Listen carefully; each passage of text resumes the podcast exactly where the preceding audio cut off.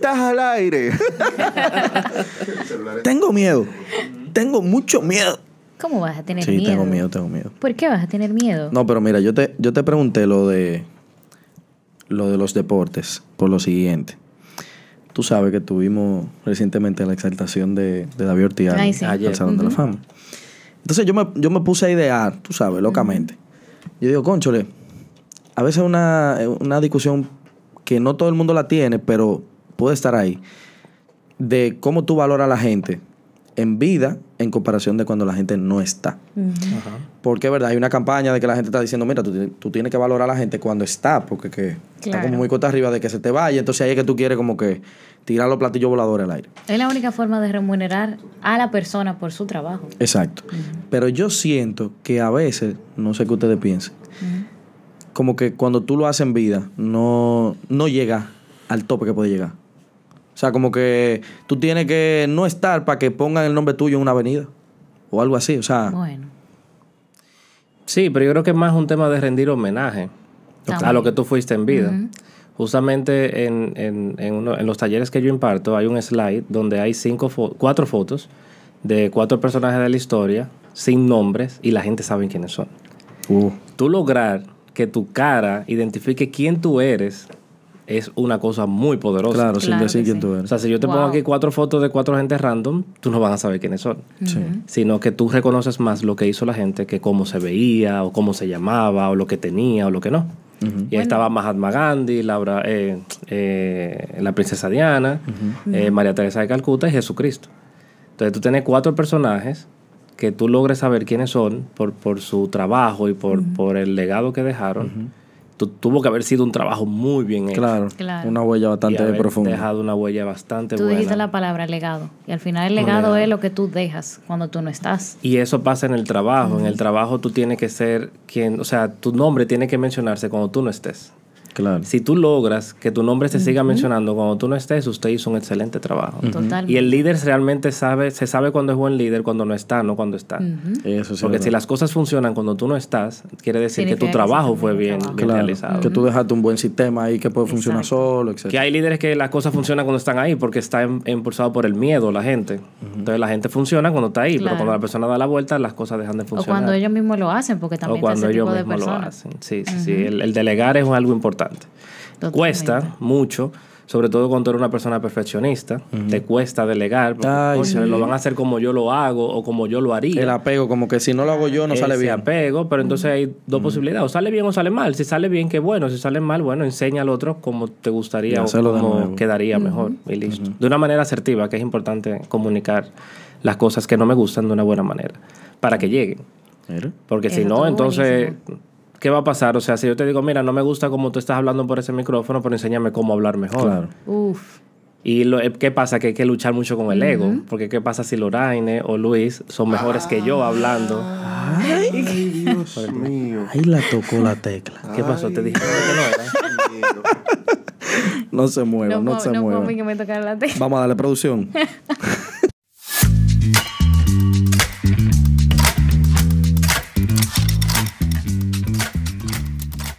Bueno, mi gente, bienvenidos una vez más Back to Work. Esto es Laboralmente Podcast, un espacio donde te daremos los consejos menos certificados pero más oportunos del día a día en el trabajo.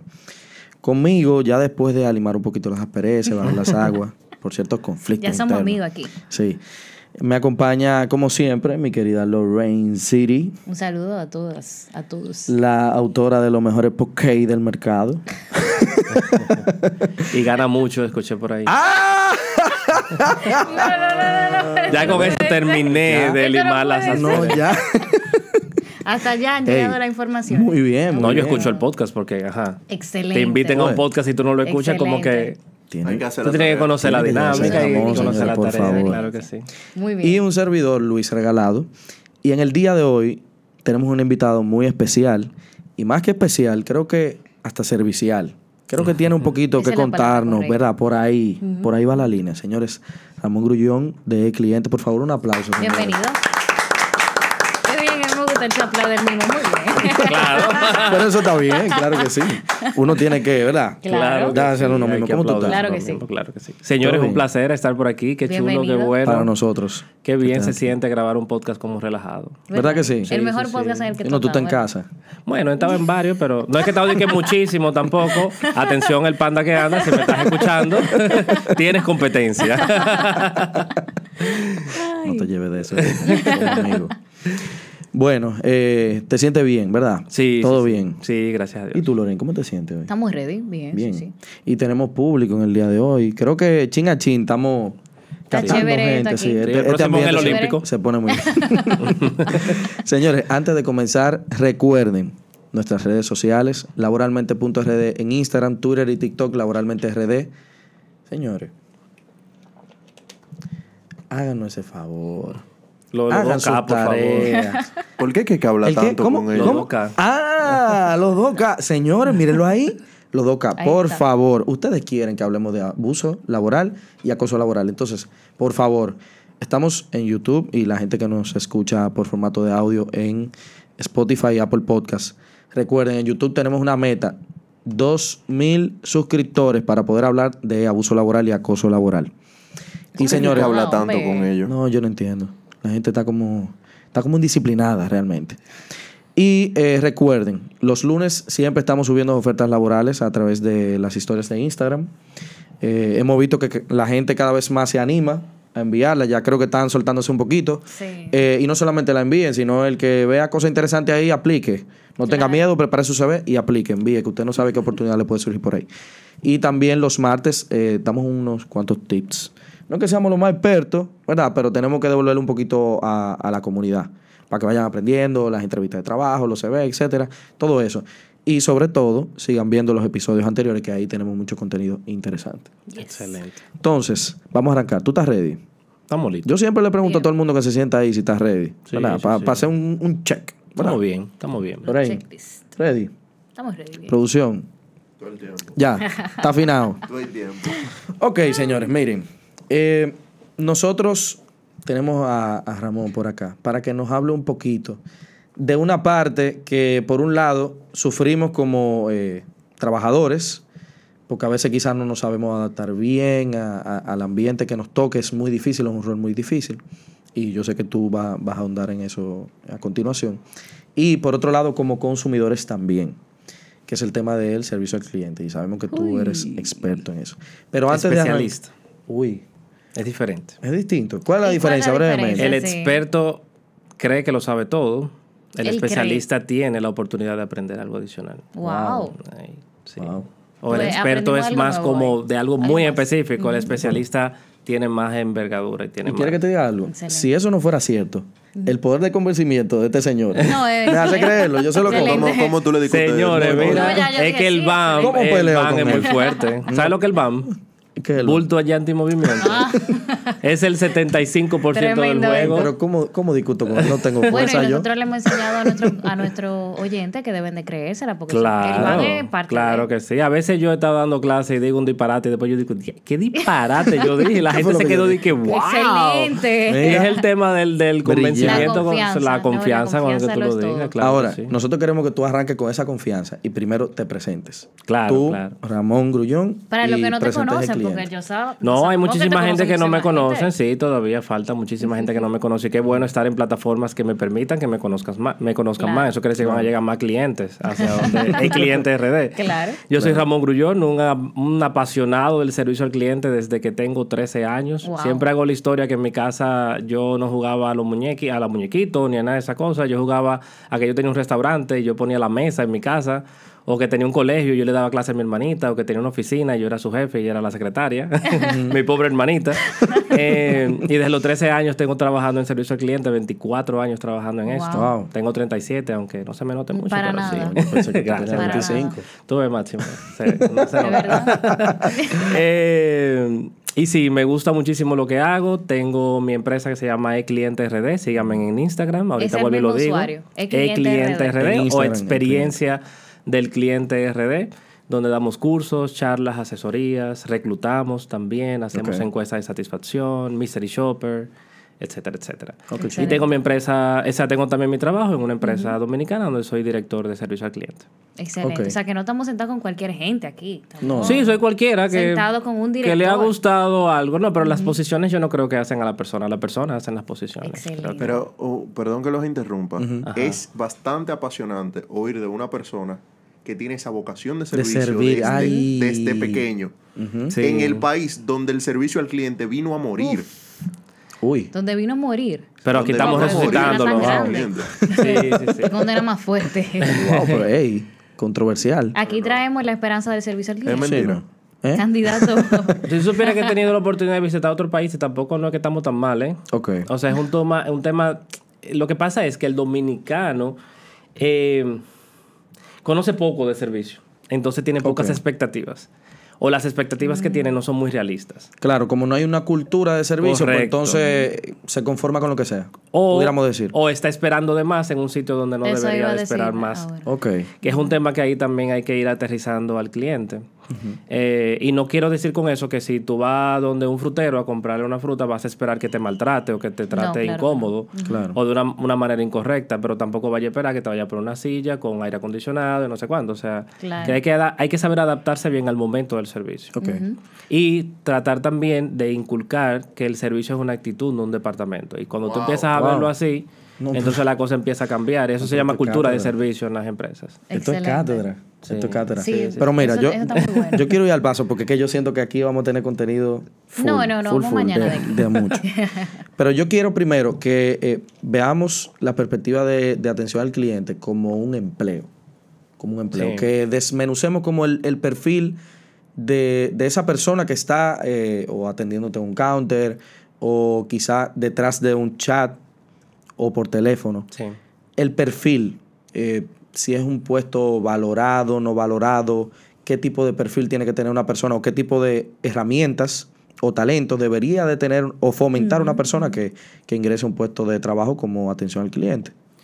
Mira, yo creo que los- las posiciones de servicio al cliente cada vez más están tomando más valor dentro de las empresas. Y de hecho, hoy se ve que tú escuchas las, eh, los departamentos de experiencia del cliente.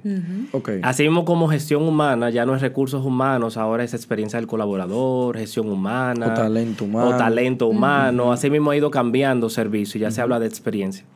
Y el perfil eh, debería de tener, o, o para mí un perfil ideal que tenga de servicio al cliente, tiene que ser una persona primero con los pies en la tierra, con muy buena inteligencia emocional, o si no que esté dispuesto o dispuesta a aprender a manejar sus emociones dispuesto a desaprender y a volver a aprender, porque el servicio se trata mucho de emociones y sentimientos.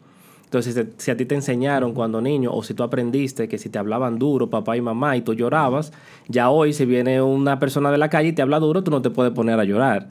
O sea, porque no, porque no se va a ver bien como la situación. Eh, pero nos toca desaprender. Una persona que esté dispuesto a mejorarse como persona y a ser mejor para poder atender a otros. ¿Qué pasa? Que hoy hay muchas personas incompletas atendiendo a personas incompletas. Wow. Entonces te encuentras con una situación inclusive hasta psicológica, Claro. donde no nos prestamos atención a nosotros y queremos atender a otros. Pasa lo mismo cuando tú te estás enamorando. Tú no te puedes enamorar de alguien si tú no estás completo, porque Claro. esa persona va a venir a llenar es. un vacío que ahorita no es el que tú necesitabas. Y por eso las relaciones hoy no duran mucho también. Y pasa lo mismo así mismo en servicio. Yo creo mucho que el servicio es como si fuera una relación. Así como tú estás enamorando a alguien que tú no deberías de, de darle lo que esa persona, lo que tú estás o lo que tú quisieras recibir, sino lo que esa persona quiere recibir. Ok. Yo no te puedo regalar a Lorraine eh, chocolate porque a mí me gustan los chocolates. Exacto. Ahorita Lorraine es diabética y no puede comer exacto. chocolate. Claro. Que, Y que no me tiene gusta. que ver mucho con los lenguajes del amor. El servicio tiene que ver mucho con eso, con qué lenguaje habla mi cliente y cómo yo lo puedo agradar. Ok. Pero ese Tú le vas a perfil... lo que él entienda. Correcto, o lo que comprender, esperando. Exacto. Que para mí es importante. Yo cuando empiezo los, los trabajos de asesoría, lo primero que yo le pregunto a mi cliente, ¿qué tú esperas de mí? O sea, ¿qué tú quieres de mí como, como tu asesor? Claro. Y a partir de ahí empezar a saber si yo puedo dártelo o no. O, Exacto. o aterrizar un poquito. Claro, como que por ejemplo, tienes en la eh, cabeza. yo, te, yo te voy a decir lo que necesito y no me moleste más. O Correcto. yo necesito que tú me des seguimiento y no sé qué. O sea, ahí va como que tu manera de adaptarte a la personalidad y lo que, lo que quiere la persona para sentirse bien con, con el es. servicio que tú le estás dando. Porque hasta cierto punto también, cuando contratan contigo, tú le das asesoría para servicio al cliente, pero tú le estás dando un servicio también. Correcto. Entonces tú empiezas por ahí dando el ejemplo. Sí, sí, y, y también en, en el mismo tema del perfil, yo lo que creo que tiene que ver mucho con una gente que esté dispuesto a crecer también. Porque se crece en servicio. O sea, yo empecé a los 18 años en mi primer trabajo formal en una telefónica de aquí que duré 13 años y yo empecé Wow. tomando llamadas en el call center en un horario de 6 a 12 de la noche. Wow. Donde llegaba a mi casa a las 3 de la mañana para estudiar a las 7 de la mañana en una universidad que tenía que irme con mi papá para que el pasaje me diera. Entonces, hoy yo soy director de servicio. Me costó 19 años. Bueno, No, pero pero durante ese que- periodo hubo un crecimiento. Y dentro del trabajo de servicio, tú tienes el representante de servicio al cliente, tienes un supervisor, hay gerentes de servicio, tienes servicio presencial, servicio por, por call center o por canales alternos, tienes analistas de calidad, analistas de experiencia del cliente, gerentes de experiencia del cliente, diseñadores de experiencia del cliente. O sea, hay muchísimas posiciones. O sea, hay personas que se dedican a levantar cuál es el recorrido del cliente que no tiene que ver nada con el diseño de proceso. Porque hay dos áreas totalmente diferentes. El proceso lo ve la empresa. Claro. El customer journey o recorrido del cliente lo ve. La cara del. del es lo que el cliente. realmente vive. Y luego se encuentran y dicen, ok, ese proceso no debería ser así porque me está impactando al cliente. Ok. Y es importante de que la gente eh, entienda también de que hay crecimiento y oportunidad de crecimiento en un área de, de servicio al cliente. Yo te tengo una, una pregunta interesante en ese mismo tema de- del perfil. Y tú hablabas del crecimiento.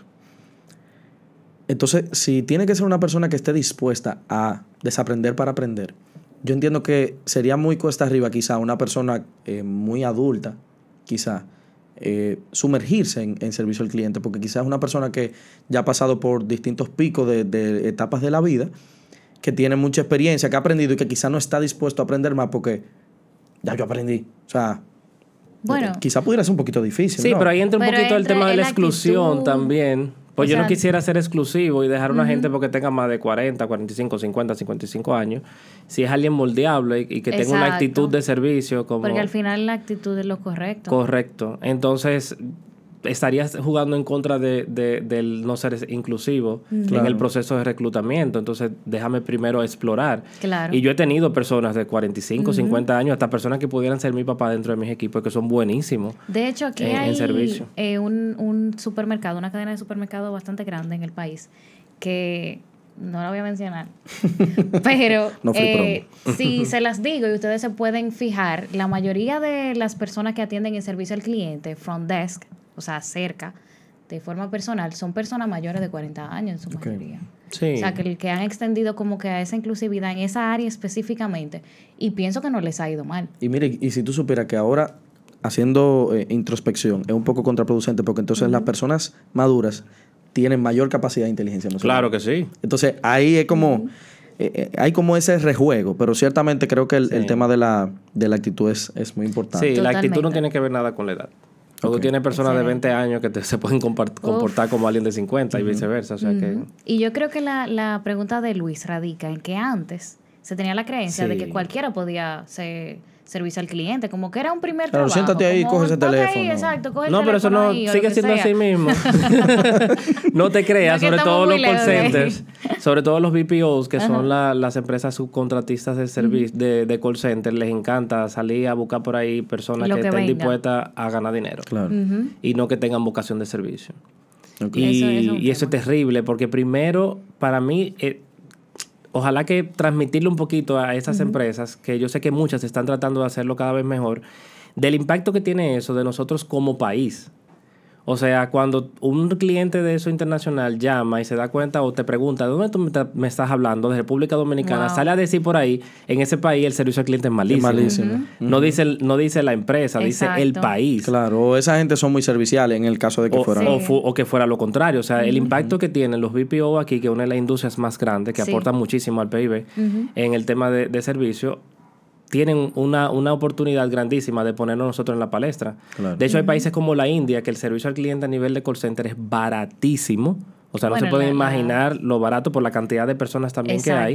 El La demanda en es... India es, es barato en general. Sí, en general. Eh, en Estados Unidos la gente llama y desde que escucha que alguien de la India, fácilmente te tranca o te dice inmediatamente ponme un supervisor. No, Sí. te dicen, can I talk to an American customer service agent? Exacto. Así mismo. Así mismo. What? Repeat me, please. Es inglés, no, del- no de... Producción. Iba, a- Open iba a decir English. una marca. El, el iba a decir una Duolingo empresa. está, está bastante bien. Lo dije. Mira, y quería preguntarte eh, otra cosa más con relación a lo que tú hablabas de los distintos canales de, de atención al, al cliente. Culturalmente, ¿qué, ¿qué opinión te merece, por ejemplo, en relación a cuál sería el canal como que más atrae en República Dominicana la confianza del usuario?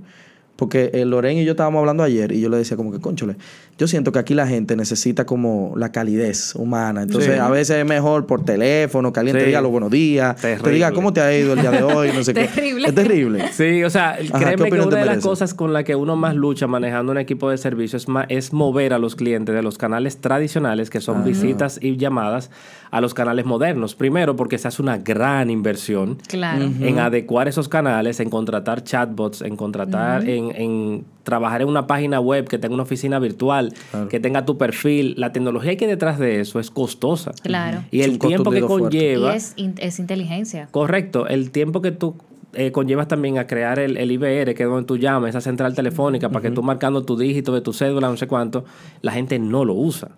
Entonces, eh, sí, el, el latinoamericano sobre todo es muy de que lo atienda alguien.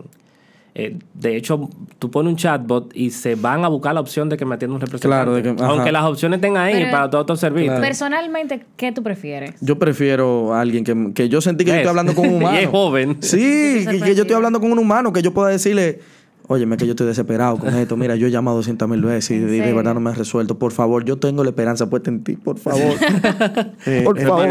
entiendo, señor regalado. Eh, me disculpo por los inconvenientes.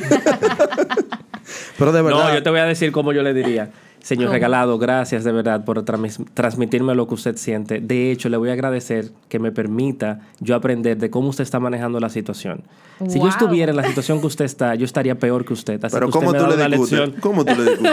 No tengo fuerza, Ya, yo, o sea, yo me quedé mismo No que- tengo fuerza yo. Te De desarmó. verdad, no hay manera. Te desarmó. Al momento que tú le dices así a un cliente, señor, usted me está enseñando a mí a cómo Ay, yo ay, manejarme, tú le- el cliente va a decir, concha, le estoy enseñando. Bueno, Ey, te lo- desalmaste, No manito. sé, pero, yo me a imaginé ahí un don o quien sea. Sí, sí, sí, sí, sí, sí. Eh, yo lo que necesito es tal Yo lo que necesito es que me resuelva. Exacto. Sí, Le vamos a resolver. o sea, y, y también hay una parte muy importante en el proceso de la atención, siempre involucrar al cliente. Vamos a encontrar una solución. Entre Un los dos. de pertenencia. Claro, porque al Ajá. momento yo te diga, miren, señor, necesito que usted me espere un momento o yo lo llamo mañana, tú dices, sí, sí, porque vamos a resolverla. Exacto. Entonces tú empiezas a involucrar al cliente también, que dicho sea de paso, el cliente tiene una parte muy importante en el proceso de la atención. Yo, así como soy un cliente muy exigente y mis amigos me dicen el Pokémon porque ellos me eligen, yo a, a cada podcast que voy, Máximo tuvo la oportunidad el otro día de elegirme en un cine.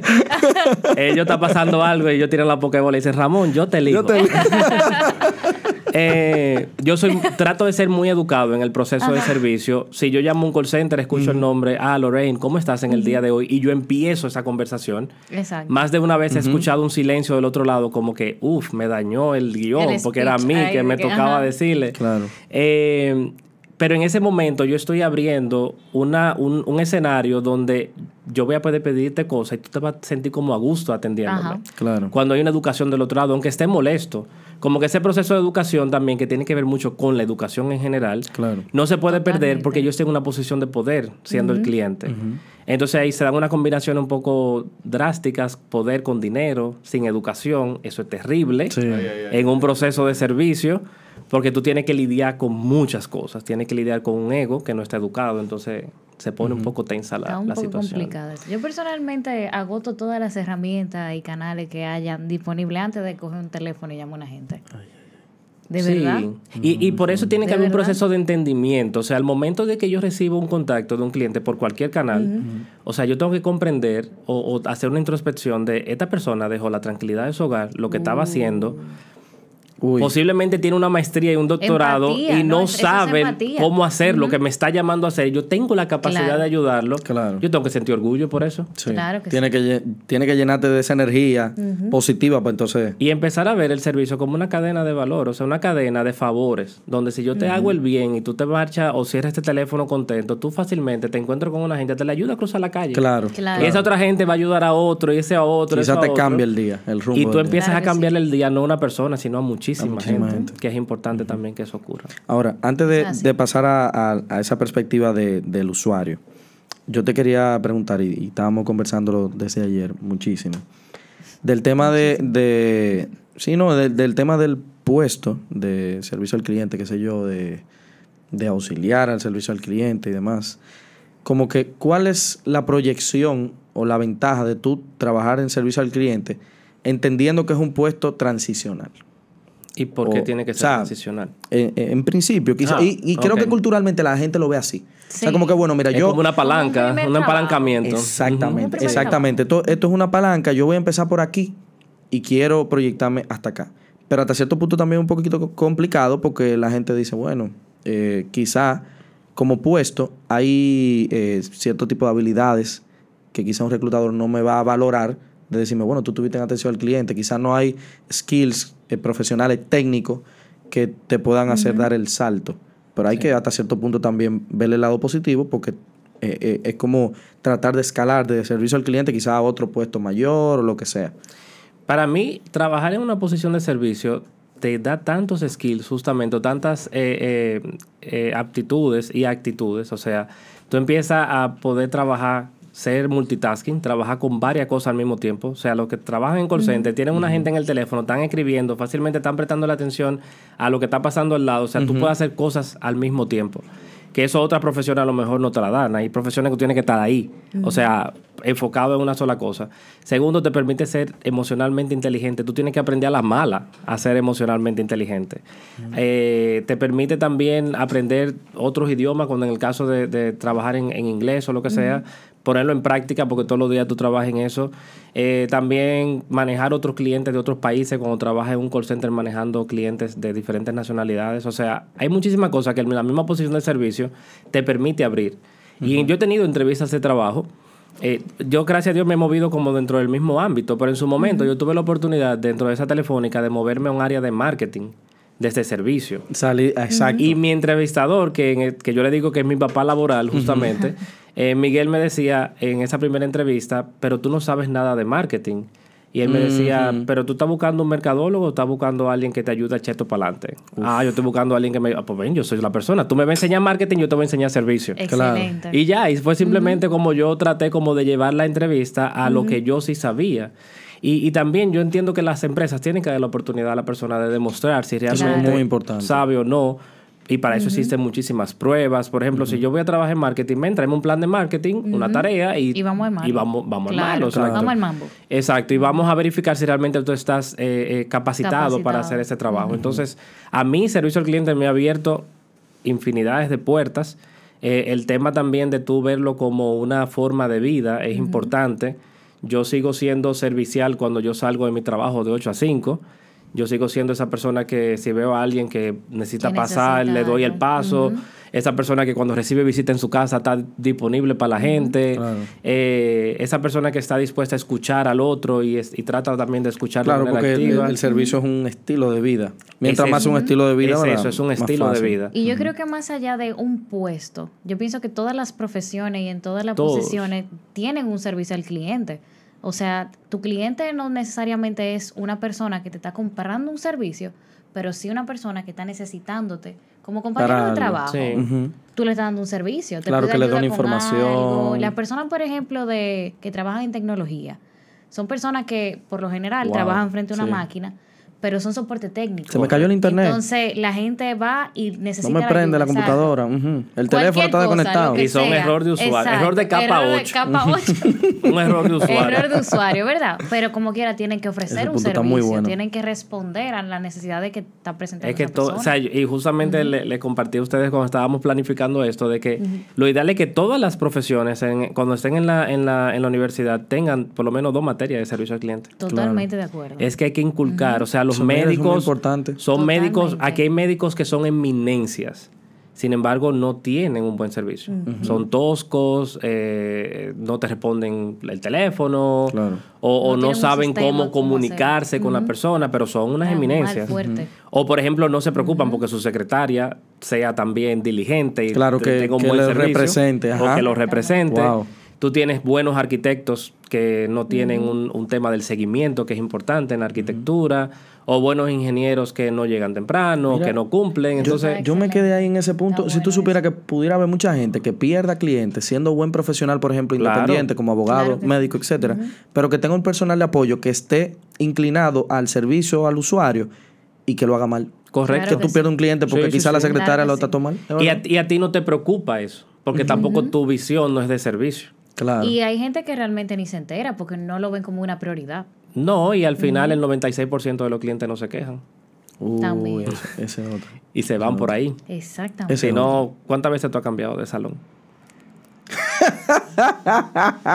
No, Se pero eso perdió la cuenta, se mal, perdió la yo- cuenta. Yo, no soy muy fiel. con ¿O los tú salones. cuántas veces has cambiado de barbería? No, si tú supieras No, que, no, que en- no, no, a nivel de no. barbería uno tiende a ser muy fiel. Exacto. Pero a mí, si, me- si no me tratan bien una barbería, me voy y, me voy sin sí, Y decirlo. justo ¿eh? es eso, Sin justo es eso. decirlo. Yo, yo siento que cuando tú buscas un barbero, tú buscas una gente con, incluso con quien tú puedas hablar. Sí. Sentirte cómodo Pero hablando. si qué tú empiezas la conversación. Claro. Exactamente. Es Porque verdad. hasta en eso hay que tener como el tacto. De que tú seas quien inicia la conversación. Es eso se hace en las empresas a nivel general. Los chatbots no empiezan la conversación. Tú tienes que hablarle al WhatsApp de la empresa. Claro, para que entonces Es empiece a correcto. Para que preguntarte. empiecen entonces la interacción, porque si no sería invasivo. En el servicio hay que cuidar mucho ese- esa parte de, de pasarse de simpático. Eso es como cuando en tú entras a la tienda y la gente te cae atrás y necesita algo, necesita algo. ¿Sabes que el otro día vi en LinkedIn? orden. eh, vi en LinkedIn, que me pueden seguir en LinkedIn también. Yo tengo un diario que se llama Diario de Abanderado del Servicio, donde cuento historias de las que me pasan. Eh, y el otro día vi algo que tú entras a una tienda y hay una canasta que tiene como dos labels. Quiero que me atiendan, no me ayudes. Y como que tú te lo pones como en un sitio distintivo y el personal de la tienda, si tú lo Sabe. Tienes sabe. puesto, va donde ti, si no, no Wow, se te mira, acerca. eso, eso está chévere. Eso está bueno. Eso está muy y chévere. está chulísimo porque está muchas veces es invasivo Como cuando tú tienes esa diferente. gente ahí atrás de ti, como que... Claro. Claro. Esa me gustó y me gustó también en un restaurante en Europa que le dan cursos de fotografía a los, a los meseros y a las meseras. wow. ¿Es verdad? Porque tú siempre le dices, una Toma una foto, foto. y no la saben cómo tomar. ¿Es verdad? Sí. Y andan con un label que dice, yo soy Que tu mesero fotógrafo. Ujú. Chulísimo. Qué chulo. Eso está Está chulísimo. aperísimo. Y mira que es terrible. Eso está eso es muy chulísimo. importante, sobre todo porque cuando tú le das el teléfono, tú ya estás predispuesto. Desde que él se Correcto. pone ahí, tú dices, ya va a salir Va a quedar mal. Va a salir.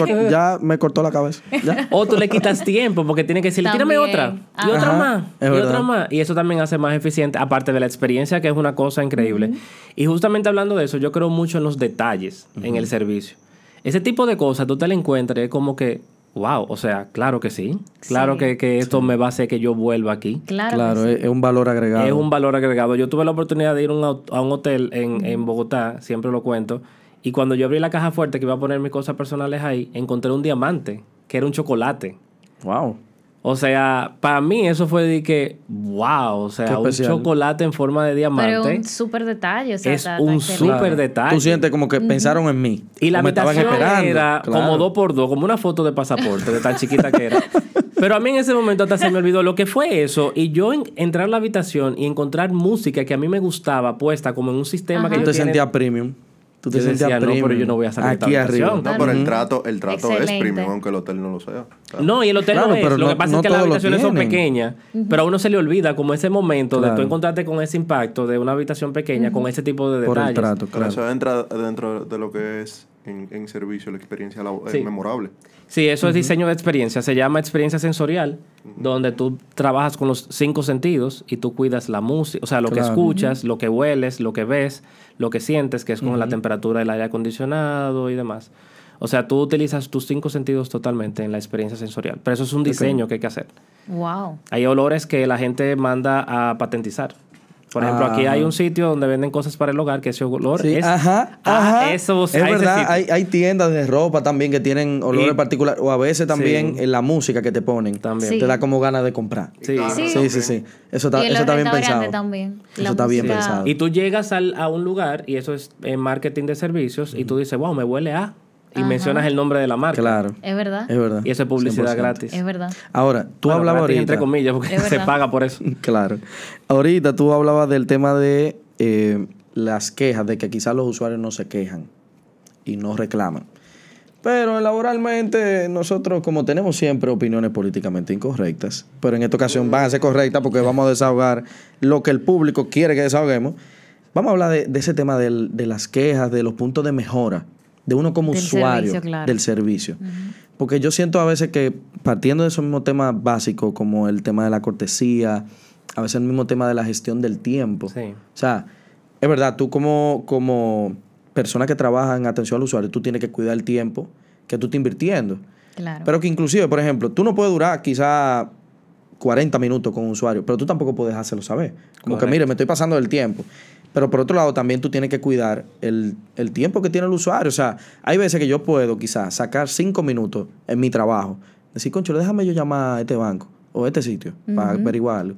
Y a veces, cuando ya yo estoy en un trámite de tres pasos, entre seguridad y no sé qué, ya yo estoy llegando casi al punto final, me ponen en hold y por tanto tiempo que me dejan ahí esperando, yo digo, con el dolor de mi alma tengo que trancar. Sí.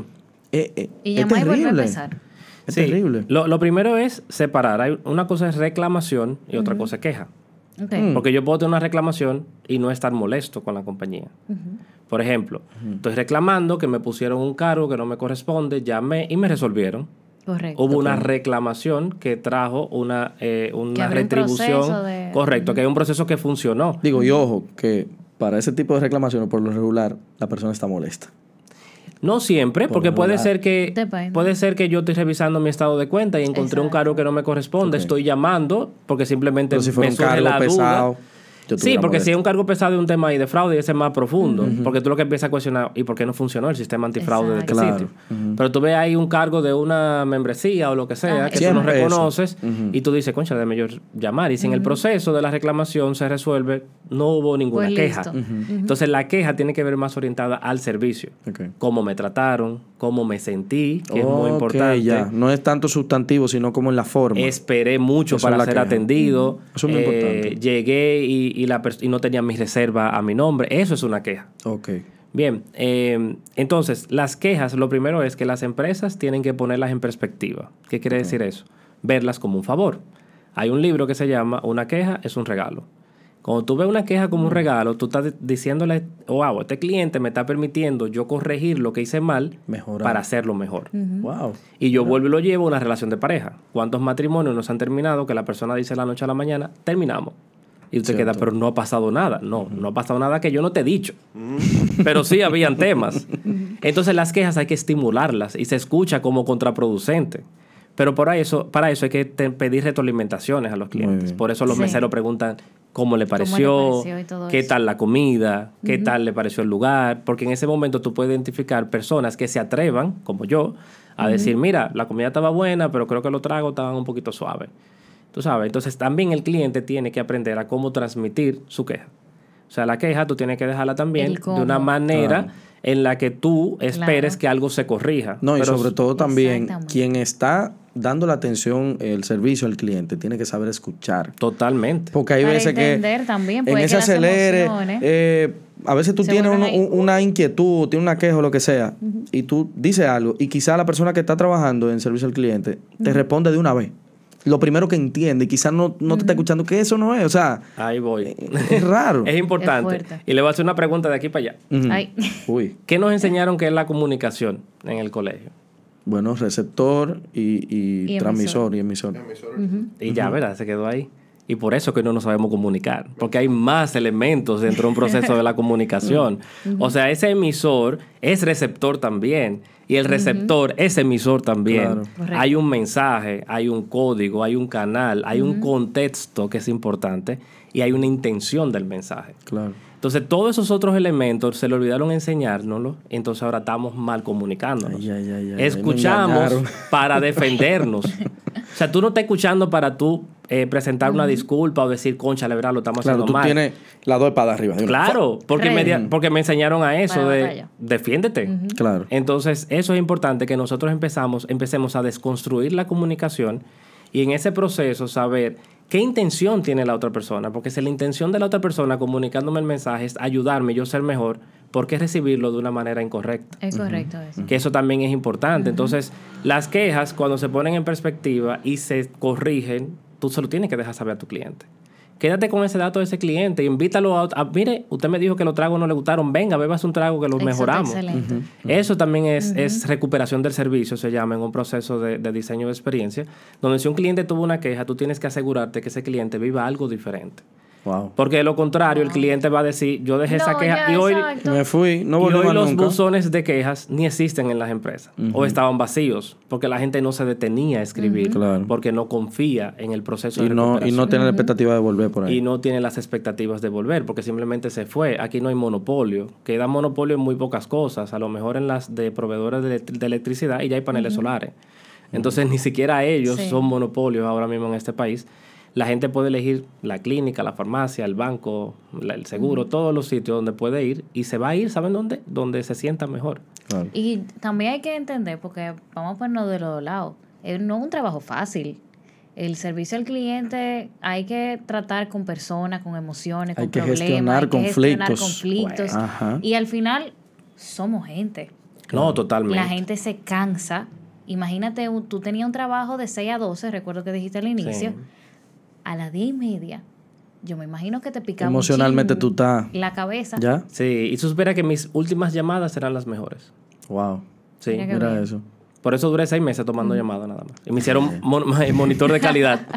Sí, a los seis meses yo fui monitor de calidad. Porque Excelente. para mí el último cliente no tiene la culpa de que yo esté cansado. Exacto. ¿Saben por qué? Porque yo decidí trabajar, Trabajar de 6 en a eso. 10. Totalmente. Es una O decisión. sea, a mí nadie me puso una pistola en la cabeza, a mí nadie me obligó. O sea, yo tuve la. A lo mejor sí La había una necesidad, Pero pero yo pude haber buscado otro trabajo. claro. Y yo elegí estar ahí. Y eso es lo que pasa, que muchas personas parecieran estar obligadas atendiendo en servicio al cliente y por eso el trabajo se hace doblemente pesado. Trabajar en servicio igual que cualquier profesión. Un médico llega explotado a su casa Claro. viendo casos tristes. Eh, un arquitecto dura amaneciendo, haciendo una maqueta, igual un ingeniero. Todas las profesiones son complicadas.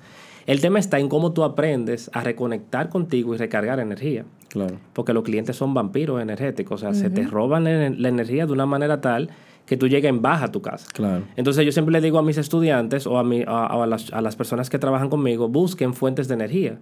¿Qué te recarga? Ven Netflix, pues vete a ver una serie Claro. de Netflix. Te recarga tú Escucha salir y música. bebete una cerveza. Tómate una cerveza, escucha música. Empieza, eh, escucha laboralmente en el podcast Claro, también. ¿cómo no? Porque, Ay. ajá, ¿cómo Eh, creo que es necesario que empecemos a buscar fuentes de energía para el otro día llegar otra vez borrón y cuenta nueva. Claro. Claro. Y- Revitalizado. Y no es lo mismo tú levantarte y decir, uff, tengo un trabajo, tengo que ir para allá, a decir, conchale, no tengo trabajo, tengo que pararme de aquí a buscar trabajo. Claro. Y si no, váyanse a las ferias de empleo para que vean cuántas cientos de personas tratando de tener el trabajo que tú tienes y tú no lo estás haciendo bien. Entonces usted tiene que ser responsable y ser ético y ser sobre todo íntegro y hacer las cosas bien hechas aunque nadie te está viendo. Que es importante que eso pase. Mira, ya para. Ya para El cerrar, legado. yo tengo tres preguntas buscapié para los dos. Esto va a ser una dinámica. Y tienen, que, dinámica. y tienen que tienen que responderme con sinceridad. Breve, pero tienen que ir al punto y con sinceridad por más cruel que sea. Ay. Wow. Voy a ir una por una y vamos respondiendo rápido. Primero, cuando por lo regular pasa en el Estado, si te, si te dicen que no hay sistema. No, no, no. si te dicen una secretaría que tuvo un sitio y llega al counter y te dicen, mire señor o señora, no hay sistema. Verdaderamente, ¿hay sistema o no hay sistema? Depende. Mm, Usualmente, ¿De qué usualmente depende? hay. usualmente hay, Usualmente yo hay. creo. A la una de la tarde en todas las instituciones. Sí, no, a las once y media se cae, se va cayendo. No, hay sistemas que se A caen. las de cuatro y media. Hay sistemas que se caen. Tú, pero tú crees que por lo, por lo regular es más una mentira que una verdad. No, yo creo que es más una verdad. Hay sistemas que realmente se caen. ¿Y en la banca? Sí. No, ahí no. no, mentira. Ahí Lo de la no. banca ha sido un relajo realmente, pero yo nunca he visto la, la banca dejar de producir dinero. No, o yo sea, tampoco. es- es- los números se venden como quiera. Lo que pasa con el tema del relajo del sistema es que se, se entiende que es una vía de escape como para que la persona no atienda al cliente. Pero realmente hay sistemas viejos, señores. o Que sea, se caen, Que claro. se caen de verdad. O internet lento sobre todo. Ay, ay, ay. Que es lo contrario. O sea, compramos in- eh, pro- eh, productos sumamente avanzados y dejamos El mismo internet, internet. ay. Los Y el servidores internet se no agacha. aguantan la... Se agacha el Cancelado, internet cuando cancelado. tú tienes 30, 40 personas conectadas al mismo servidor con un internet de 5 megas. O sea, eso No, se va a caer. la capacidad de los servidores chiquitica. Y no Correcto, y el sistema bien caro, pero entonces el internet ¿Y no. tú qué crees, Lorena?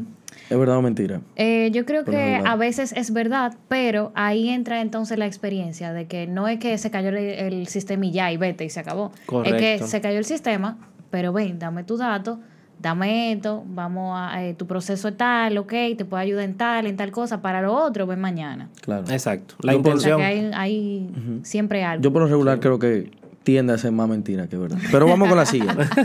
Segunda pregunta. Y esta es un poco complicada. Con relación al servicio del sistema 911 Ay. y las llamadas de emergencia. Eh, yo me están llamando. Luis, tú no puedes politizar esto, Luis. Espérate, espérate. Hay una pregunta que es muy incómoda para mí. Ya yo estoy quizá dando el spoiler de mi respuesta. Y es que cuando tú tienes una emergencia, te tratan de ubicar en qué calle tú estás, qué queda cerca, etc. Hay una pregunta que para mí es eh, inútil, pero quiero saber qué ustedes piensan. Y es preguntarte el sector donde está ubicada la locación en la que tú estés. ¿En qué sector es? Piantini, Serrayé, eh, Evarito Morales. Yo qué sé si yo estoy en Naco o si estoy en Piantini. O sea, yo tengo una emergencia. Sí. ¿Qué ustedes piensan? Respondo yo. Yo puedo decir algo. Está yo bien. sé que lo tuyo va a ir un poquito más profundo, así que te voy a dejar la pista para que baile. en realidad yo pienso que está en la forma. La persona que te está tomando la llamada en una emergencia tiene que transmitirte tranquilidad para que tú puedas responder de la forma correcta que ella necesita. Claro. Y hay, o sea, lamentablemente es una información que ella necesita. Ojalá hayan eh, desarrollo tecnológico más eh, avanzado en lo que puedan eh, rastrearte el teléfono rápido en una llamada de un minuto y Claro. que no haya la necesidad de preguntarte todas Que esas te confirme, usted está en tal sitio, tal sitio. tal- Exacto, Sí, que ya. sea como que para mantenerte y te puedan rastrear y ya tú puedas llegar. Correcto. Ojalá. Pero mientras no sea así, necesitan esa información. Claro. Pasa que hay calles que están en un sitio y están en otro. Y es la misma, el mismo nombre. Ay, ay, ay. Sí. Eso sí y está están así, a 20 kilómetros de distancia. Entonces necesitan esa información, lamentablemente. Sí. Sí, es un tema Es un tema de tecnología porque si tú pudieras ten- o tuvieras un sistema que te ubicara a la persona por la, por la celda en la que está ahí mismo, no necesitarías la ubicación de, de la persona. Y como dice Lorena, es un tema también de la distribución geográfica de, de la ciudad, sobre todo, que la gente no vive en el número 36, vive frente a una matemango. Exacto. Entonces, Y después del después del policía acotado. Exactamente. Ajá. A mí me pasó que O yo vivía por un atrás. sitio que había una guagua de, de esa, de esa banderita parqueada y un día la quitaron y yo llegué a Casa España y yo vivía como un kilómetro antes y fue que me quitaron la, la guagua. O sea, yo siempre me ubicaba por la misma guagua.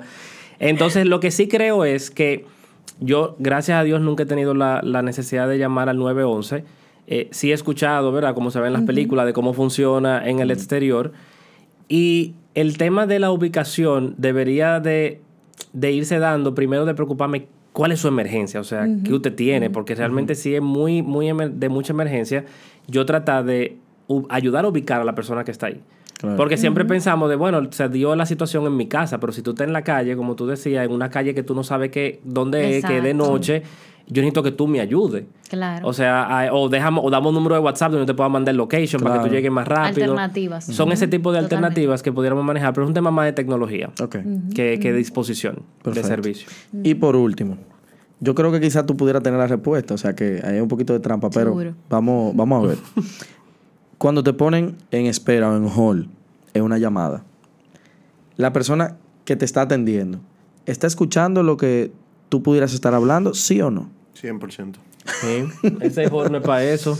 Hay dos tipos de hold en, en los centros de contacto. Ok. Hasta donde lo dejé, pues yo tengo mucho que, que no trabajo en el centro.